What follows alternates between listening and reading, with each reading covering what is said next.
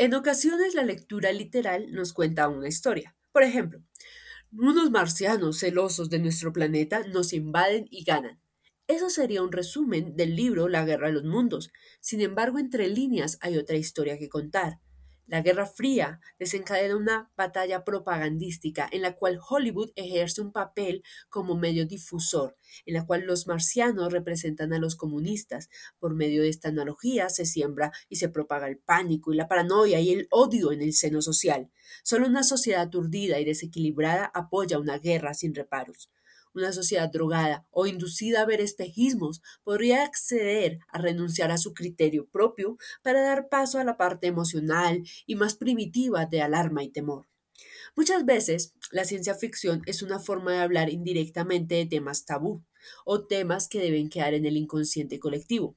Por ejemplo, en Colombia hay un texto en el cual los campesinos despojados de sus tierras por las amenazas de los grupos armados que conforman la violencia en Colombia regresan como zombies para reclamar sus tierras. Una persona que por allá en China lea este libro y no tenga buena comprensión de lectura, sino una comprensión de lectura no más literal, creerá que es una historia de zombies. Pero no, es mucho más. Cuenta una historia de inequidad y de violencia en nuestro país. La ciencia ficción es algo más que los desvaríos de un loco o las predicciones de un agente secreto o un conspiranoico. A veces es una forma de representar la realidad de otra manera. Primero, para contextualizar y entender mejor este tema, nos vamos a ubicar en la Segunda Guerra Mundial. Dicha guerra fue un conflicto en el cual intervinieron muchos países del planeta, cuyos bandos eran los aliados y el eje del mal. Una acotación, ¿no? La manipulación del juego de palabras aquí, ¿no? Pues al llamarlos a ellos el eje del mal, ellos ya se están catalogando como los buenos, ah, los salvadores del mundo. Las guerras se crean porque hay un conflicto de intereses y si uno lo analiza, los buenos, entre comillas, también mataron gente, muchísima gente. Incluso Churchill, presidente de Inglaterra, apoyaba a Hitler en eh, erradicar judíos y solo se vuelve en contra de él cuando lo ve como una amenaza en la conquista de territorios. Y los beneficios económicos y políticos de cada bando eran altos, pero desafortunadamente las personas saben historia porque ah, fui a cine y vi una película de Hollywood, y no por lectura, y mucho menos por pensamiento reflexivo sobre el tema. Pero si Hollywood mm, es Estados Unidos, pues tiene una versión muy sesgada de la realidad de las cosas. Ahora, las bombas atómicas o bombas nucleares, ya suena como Mero Simpson, eh, en Nagasaki y Hiroshima son el inicio de la Guerra Fría. Es una mentira y una manipulación mediática decir que esas bombas fueron lanzadas para terminar con la Segunda Guerra Mundial. Los halcones estadounidenses mataban muchísima gente. Bueno, a una aclaración, ¿no? Halcones eran los aviadores estadounidenses que mandaban bombas y eso. Bueno, regresamos. Ah, y Japón ya estaba rendida, derrotada, desmoralizada y a sus pies. De hecho, el general Curtis LeMay y otros, entre los cuales estaban Eisenhower y Douglas MacArthur, se indignaron por estas bombas. Dijeron, la guerra no se gana matando niños y mujeres. Pero es que esas bombas no eran para ganar nada. Esas bombas eran una amenaza directa a los soviéticos, los únicos que aparte de los estadounidenses también tenían armas nucleares. El comunismo nace como eh, en, nace en la Unión Soviética y tiene sus raíces en la eh, Revolución Rusa. Se presenta como una ideología que tiene que expandirse y en todos los países nacen los partidos comunistas. Esto es una amenaza muy grande para los intereses de Estados Unidos, siendo su mayor incomodidad, pues, Cuba. Entonces, Estados Unidos empieza una guerra contra la expansión comunista. Bien, entonces, ¿cómo luchar con esta nueva amenaza? El secreto está en hacer sentir a los ciudadanos que el comunismo es una amenaza, pero sobre todo que es una amenaza cercana, sino que está entre nosotros, aquí, entre los marcianos y la paranoia. Obviamente H.G. Wells no escribe el libro pensando en esto. Por Dios, ese libro fue escrito a comienzos del siglo XX. Pero su narrativa refleja un trabajo propagandístico que será empleado y no solo la tendencia empleada en 1945, sino en el inicio de la Guerra Fría. Y sí, finalizada la Segunda Guerra Mundial, nacen todos estos espacios cinematográficos y literarios que a la forma de Wells quieren denunciar cosas. Quieren denunciar la guerra y todas las violaciones a los derechos de los civiles que la guerra trae consigo. Y es entonces que el cine se, se dedica a denunciar cosas como la mafia del boxeo, como los abusos en el ejército norteamericano, como los robos de suministros, el racismo, el clasismo, el machismo, el sexismo, en fin. Todos estos males que, que nos amenazan como sociedad. Y hay un problema y en ese momento Estados Unidos estaba entrando en una nueva guerra y no podía manejar estos dos frentes, el externo con los enemigos internacionales y el interno con todas estas voces de, de crítica. Y es ahí donde se ve obligado a callar estas voces. Algunos ejemplos de estas películas de denuncia son Los mejores años de nuestras vidas, en 1946, Encrucijada de odios, Acuerdo entre caballeros, Cuerpo y alma en 1947, El luchador, el campeón en 1949 y El odio ciego en 1950. Todas estas películas son en blanco y negro y, y no tienen efectos especiales, no son remakes ni refritos, sino que son películas que cuentan una historia. Y por eso han de ser recordadas. Y es una oportunidad para ver el cine con, con otros ojos. Son películas valientes y de denuncia.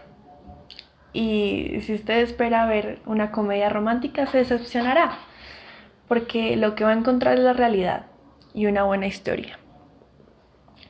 Dentro de todo este revuelto histórico, pues la, ya habíamos comentado que la URSS y los Estados Unidos habían sido aliados en la Segunda Guerra Mundial. Entonces se habían creado muchas películas prosoviéticas.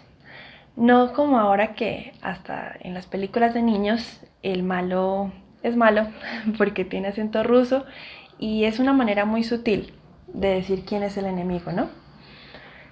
Y entonces, dentro de todo esto aparece en escena un senador que iba a ser expulsado del Senado por su baja popularidad y él se pone a leer en el escenario y se alimenta de la paranoia para, para proclamarse a sí mismo como el liberador de Estados Unidos. ¿De quiénes? De los malditos comunistas. ¿Y qué dicen los medios de comunicación? Los comunistas están entre nosotros. ¿Y qué empieza a decir Hollywood? Los marcianos están entre nosotros. Sí, entonces el senador McCarthy empieza a perseguir a la gente de Hollywood y empieza a establecer una cacería de brujas en la industria del cine. Hay una película que la Fox hace y pues hecha en la Segunda Guerra Mundial, ¿no? Y en esta película pues es un director de orquesta que tiene que ir a Moscú y ella se enamora de una chica que es música que está en el conservatorio. Eh, básicamente es eso. Tú sabes, Hollywood, eh, el amor heterosexual siempre triunfa. Ah. Lo importante es el amor heterosexual, como dirían. Em, y y entonces están en medio de su idilio amoroso cuando ¡pa!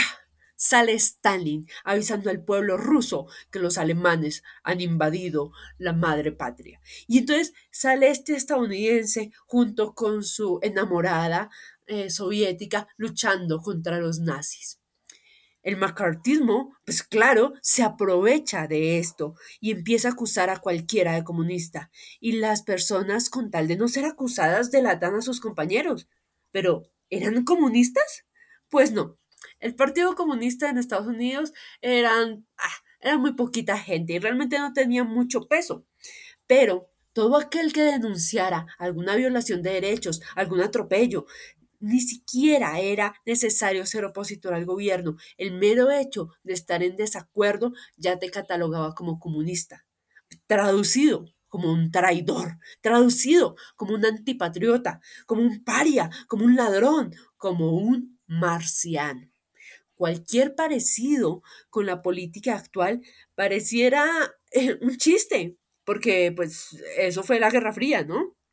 Pero ese discurso se utiliza hoy en día en Latinoamérica y no es coincidencia, es un estancamiento que hay. Es más, Trump en, en este año utiliza exactamente el mismo discurso.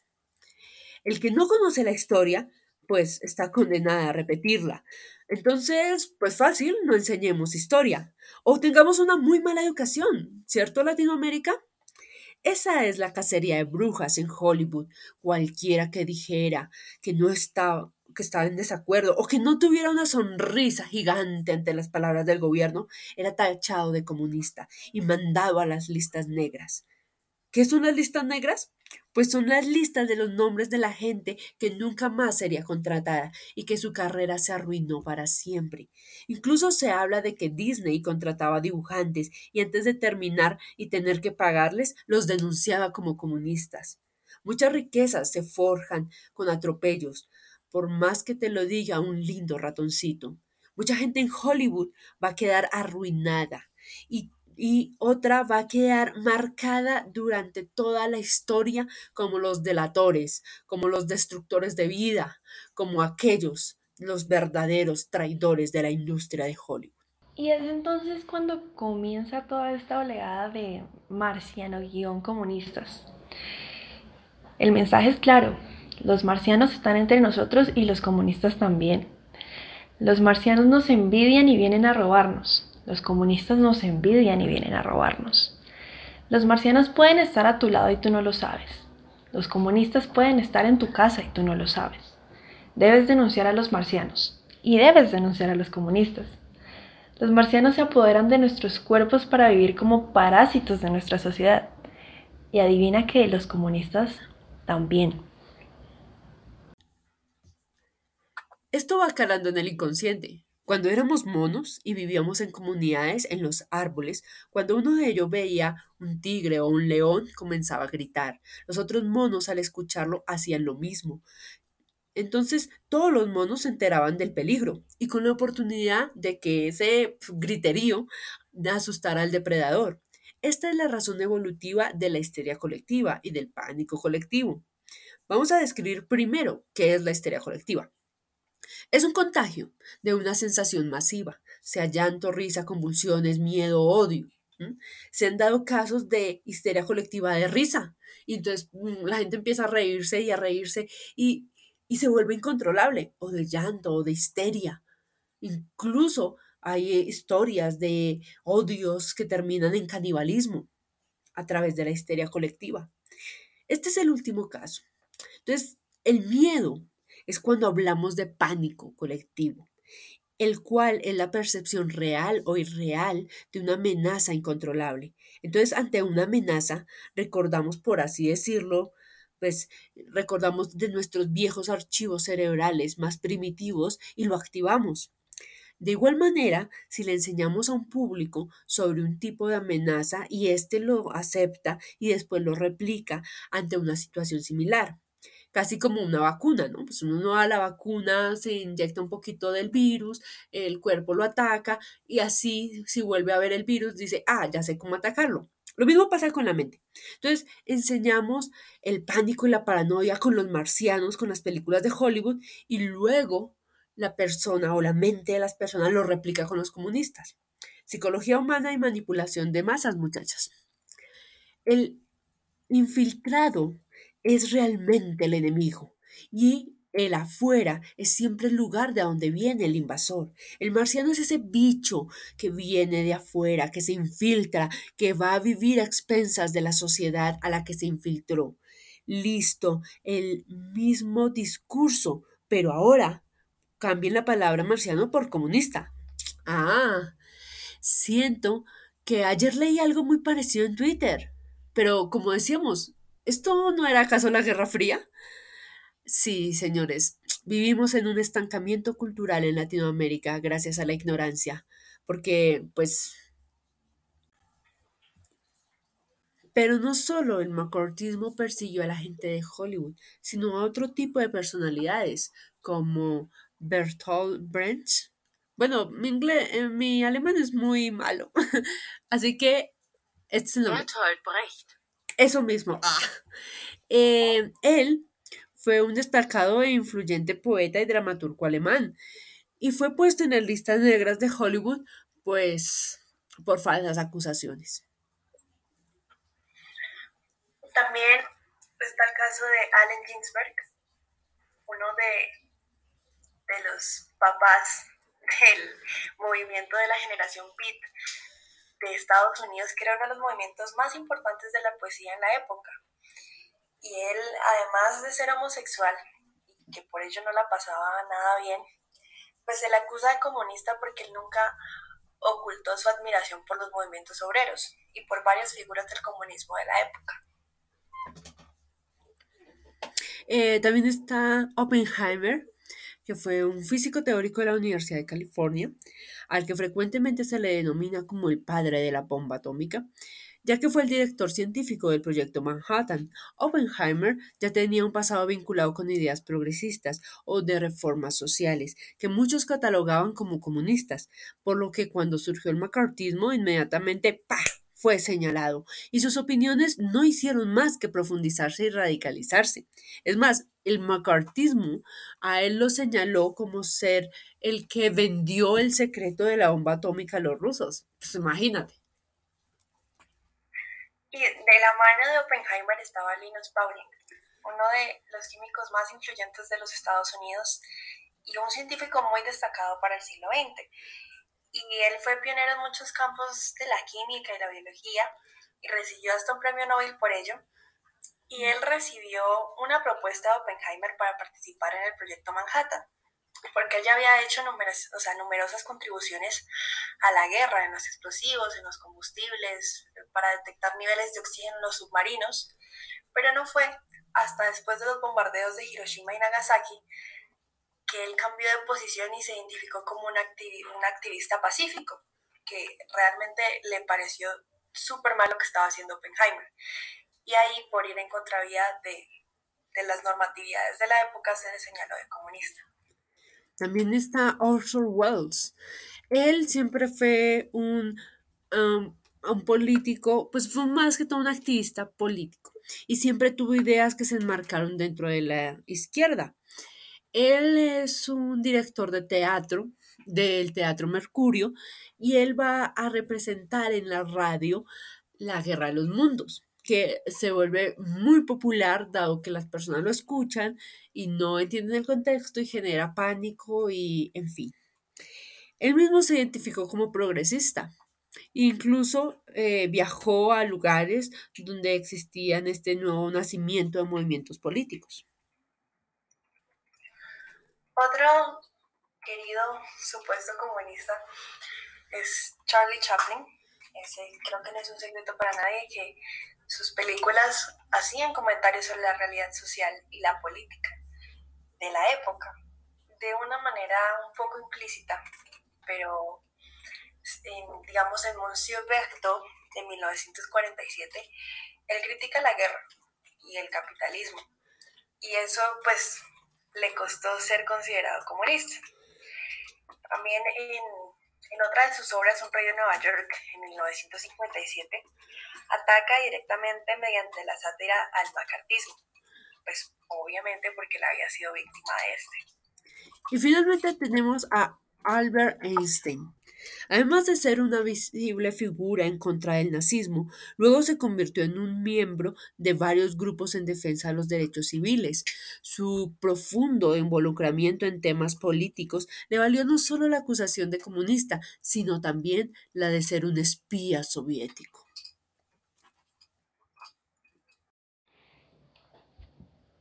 Y bueno, entre todos estos nombres de personas que fueron señaladas de supuestos comunistas, cabe ahondar un poquito en Orson Welles, también buscando la concordancia con, con, la Guerra de los Mundos, que fue la obra que comenzó toda esta discusión. Y resulta que Orson Welles, en 1938, adaptó la historia de la Guerra de los Mundos de H.G. Wells a formato radiofónico. Y se hace esta historia increíble y comienza a radiarla a lo largo de los Estados Unidos.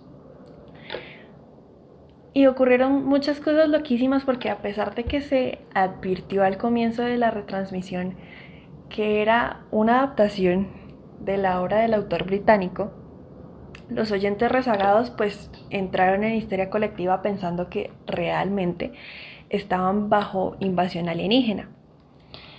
Y pues todavía se considera uno de los mayores episodios de fake news del siglo pasado. Y ocurrieron muchas cosas muy locas. Por ejemplo, una señora se va a su iglesia, al campanario, a tocarlo, anunciando el fin de los tiempos. Y, y también unos lugareños en Grover's Mill van con sus con sus armas de fuego al tanque de agua de su ciudad creyendo que se había transformado en una máquina de guerra marciana gigante. Y casos como esos hubo muchísimos porque la histeria colectiva continuó a pesar de las advertencias que se dieron. Y esto gracias a la ficción de la invasión marciana que, que fue recreada con unos trucos súper ingeniosos y con unos efectos especiales de sonidos súper bien logrados.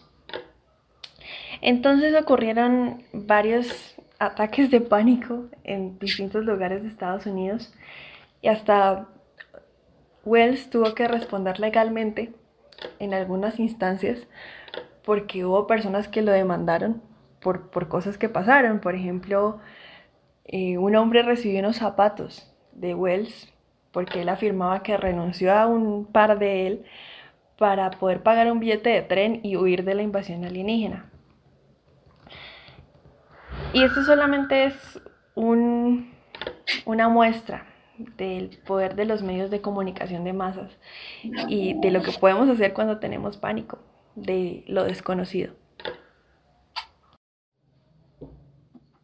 Ok, pero sería como un buen momento para hablar de qué es el pánico, qué es el miedo, qué es lo que estas personas experimentaron. Cuando una persona razona que un sitio es insegura, inseguro le genera miedo y cuando manejamos nuestros temores pensamos esos mismos lugares más seguros.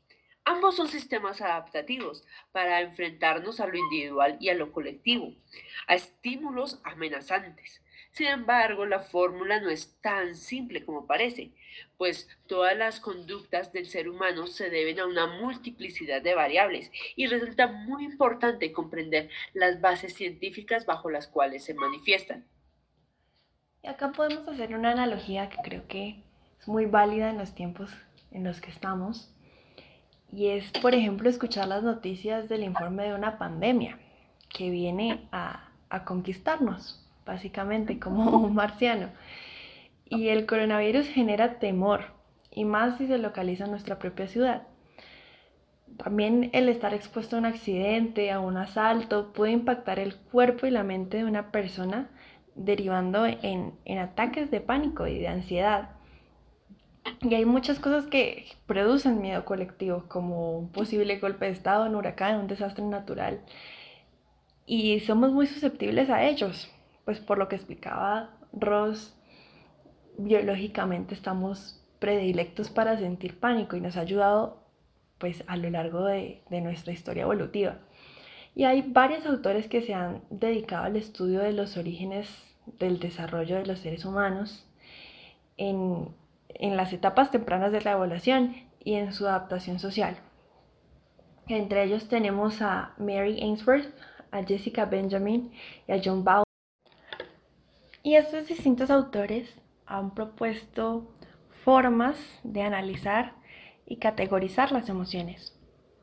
Una clasificación puede ser su función adaptativa, otras se pueden analizar por su orden de aparición en la vida evolutiva. También se les puede llamar primarias, secundarias, positivas, negativas, si tienen un contrario opuesto. También se pueden clasificar dependiendo del grado de interacción social y allí se, se denominan individuales, grupales, intergrupales y multitudinales. Pueden ser analizadas desde el aspecto que lo hizo Darwin, ¿no? Él decía que estas no son racionales o irracionales, simplemente cumplen con una función adaptativa.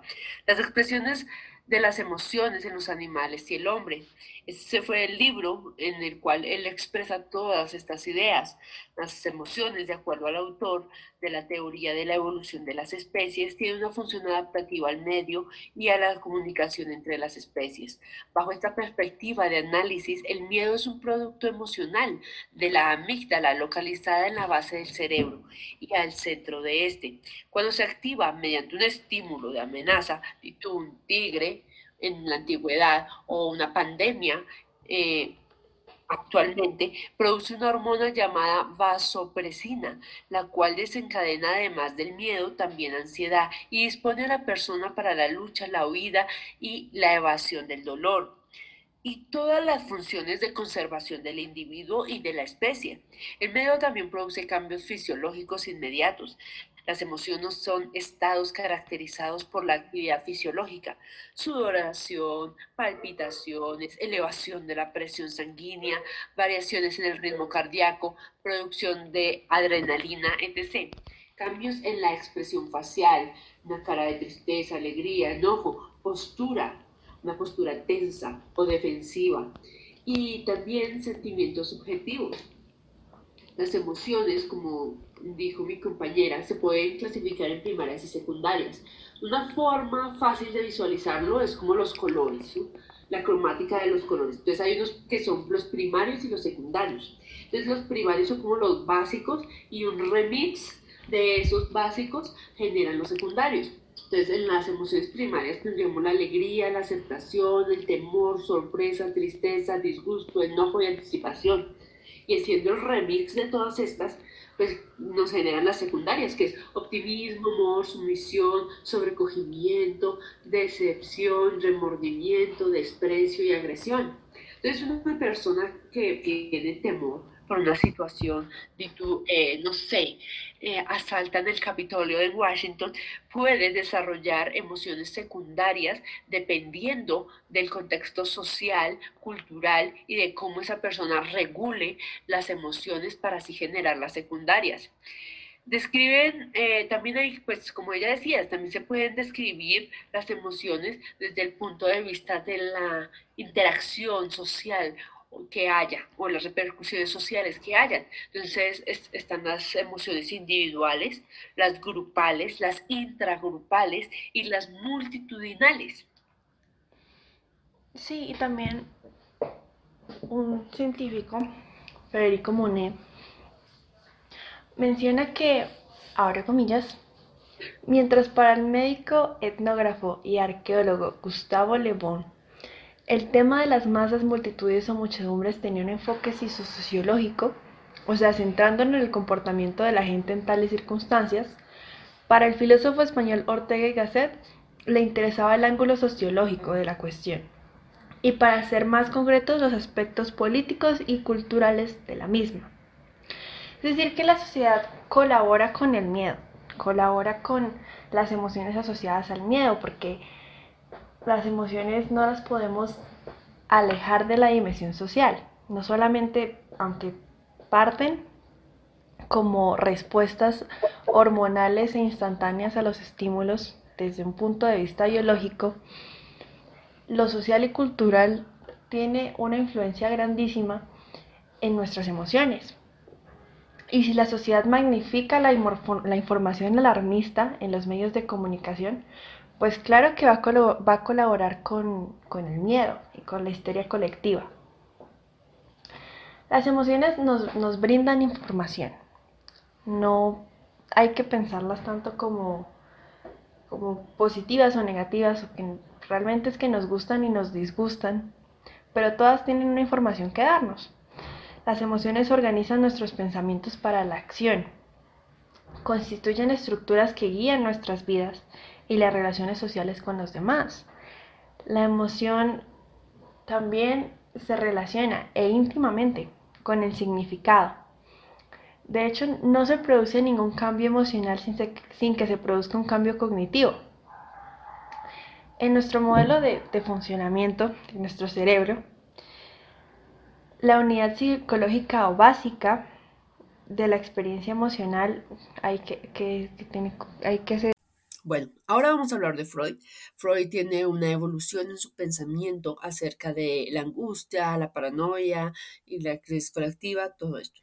Él comienza asociando la angustia con la frustración sexual o la acumulación sexual, por lo tanto la une mucho con lo que es el líbido.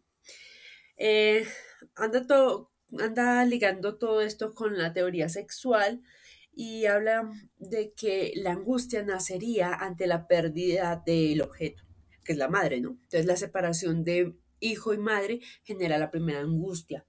Él luego tiene un caso que es el caso de Hans, para nosotros Juanito, y entonces ahí empieza a visualizar la angustia como algo con efectos afectivos.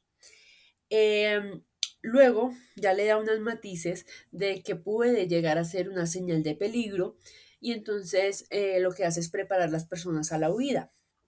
Finalmente, eh, peligro externo e interno. Y finalmente eh, hace que la angustia sea la sede del yo, o sea, el yo, y la, mm, sean por peligros reales, neuróticos, que pueden estar encontrados en el ello o la conciencia que es el super yo. Recordemos que Freud divide la mente del ser humano en el ello, el yo y el super yo, siendo el yo como la parte media, el ello la parte más primitiva y el super yo como la idealización moral y todo esto. Entonces hay un conflicto permanente entre el ello, el yo y el super yo, porque muchas veces digamos que lo instintivo no es coherente con las normas sociales o las normas o los ideales morales que se han introducido en la persona. Finalmente, él hace tres tipos de angustia, o dice que hay seis, tipos de angustia, que es la angustia al nacimiento, que es como la base o la primera fuente de angustia para el bebé, la pérdida de la madre o del objeto, la castración, la pérdida del amor, eh, el super yo y la muerte. Eh, adicionalmente a eso, luego trabaja la parte del pánico. El pánico se produce cuando una multitud comienza a disgregarse y se caracteriza por el hecho de que las órdenes de los jefes dejan de ser obedecidas, no cuidándose ya cada individuo, sino solo por sí mismo, sin atender a nadie más. Entonces hay como una ruptura de los lazos recíprocos de una sociedad. Entonces surge un miedo intenso e insensato. El miedo del individuo puede ser provocado por la magnitud del peligro o la ruptura de los lazos afectivos. De ese mismo modo se produce el pánico por la intensificación del peligro que a todos amenaza o por la ruptura que garantizan la cohesión de las masas. Y en este último caso, la angustia colectiva representa múltiples analogías con la angustia neurótica, que es la que hablábamos de que provenía del ello. Como se puede observar, eh, para el padre del psicoanálisis, las emociones ah, como se asocian mucho a pulsaciones instintivas que se encuentran en la personalidad y en el inconsciente. Ahora, eso fue lo que dijo Freud. Hay otra persona que es Jean-Pierre Dupuy y él hace un trabajo que se llama el pánico. Entonces, en ese trabajo él se pregunta por qué las crisis que desgarran o los miedos que habitan en ella no generan en los desórdenes generalizados o en desbandadas desenfrenadas. Sostiene que toda sociedad posee un lazo invisible que la mantiene funcionando como un inconsciente colectivo que se impone a los hombres. Siguiendo las enseñanzas de la mitología griega, cuando el lazo social deja un vacío y surge un desmoronamiento repentino del orden social, aparece el pánico. Si un acontecimiento de la vida cotidiana no puede resolverse, se guarda en la mente y en el cuerpo, en lo más profundo de nuestro ser. Pues, de esa manera, el miedo puede ser analizado desde enfoques biológicos, que es como todo el esquema adaptativo y constituye un mecanismo de supervivencia y de defensa sugerido para permitir al individuo responder ante situaciones adversas con rapidez y eficacia. El neurológico, en donde se analizan las estructuras de los procesos y productos del cuerpo humano y particularmente del cerebro psicológico como un estado afectivo emocional necesario para la adaptación del organismo del medio y cuando no tiene salida esta emoción se convierte en una alteración psicológica o un estado somatomorfo social y cultural con enfoque sociológico, antropológico, económico, político o espiritual. Se puede aprender a temer objetos o contextos o situaciones. Em, entonces, mucha gente sufre de ansiedad y pánico cuando siente que un lazo eh, afectivo o un lazo que lo unía a una masa particular de la sociedad se rompe. Eh, y mucha gente no rompe esos lazos precisamente por eso, porque es más el pánico y el miedo que tienen a su parte racional, es más su parte del ello que genera este miedo que su parte del super yo o el yo. Entonces pongámosle, eh, no sé, unas amistades tóxicas. Entonces es más el miedo a perder ese lazo social que que su capacidad de razonar. Entonces la persona entra en pánico y entonces no lo hace. Pero como hemos venido diciendo desde varios capítulos, el hombre es parte de ello, parte yo es parte super yo. En otras palabras, si tenemos una parte primitiva de nuestro cerebro, claro, por nuestra evolución, pero también somos racionales. Entonces tampoco es como, ay, no, es que entra en pánico y no, no puede controlarme. O sea, hay una hay una capacidad que tiene el ser humano de pensar y no entrar en pánico. La ansiedad es un trastorno psiquiátrico más frecuente en la población si dejamos al margen la adicción a sustancias eh, varias. El trastorno del pánico constituye un tipo de ansiedad muy invalidante y el tiempo que genera un gran sufrimiento en el paciente que lo padece. De entrada, conviene resaltar que la ansiedad es una experiencia implícita a la condición humana, cuya finalidad es adaptar y mejorar el rendimiento del individuo. Sin embargo, dicha ansiedad puede constituir una de las causas generadoras de un importante sufrimiento psicológico. Aproximadamente el 25% de la población sufrirá algún tipo de trastorno de ansiedad a lo largo de su vida, siendo su prevalencia en las mujeres el doble que de los varones. Toda persona experimenta ansiedad de forma normal en algún momento de su vida cotidiana ante situaciones de incertidumbre. El problema surge cuando esa ansiedad normal y adaptativa aparece ante un peligro que no es real o bien con una intensidad y duración que son superiores a la relación de la causa que lo originó. Por ejemplo, el problema causa nace cuando eh, la ansiedad aparece por algo que no es real, como unos marcianos, cuando su intensidad y duración son superiores, cuando un evento ocurrió, pero la persona queda como estancada ahí. En resumen, la causa del estrés es la presencia de un factor estresante, mientras que la ansiedad es el estrés que continúa después de que el factor estresante ha desaparecido. Las principales características de la ansiedad patológica son las siguientes.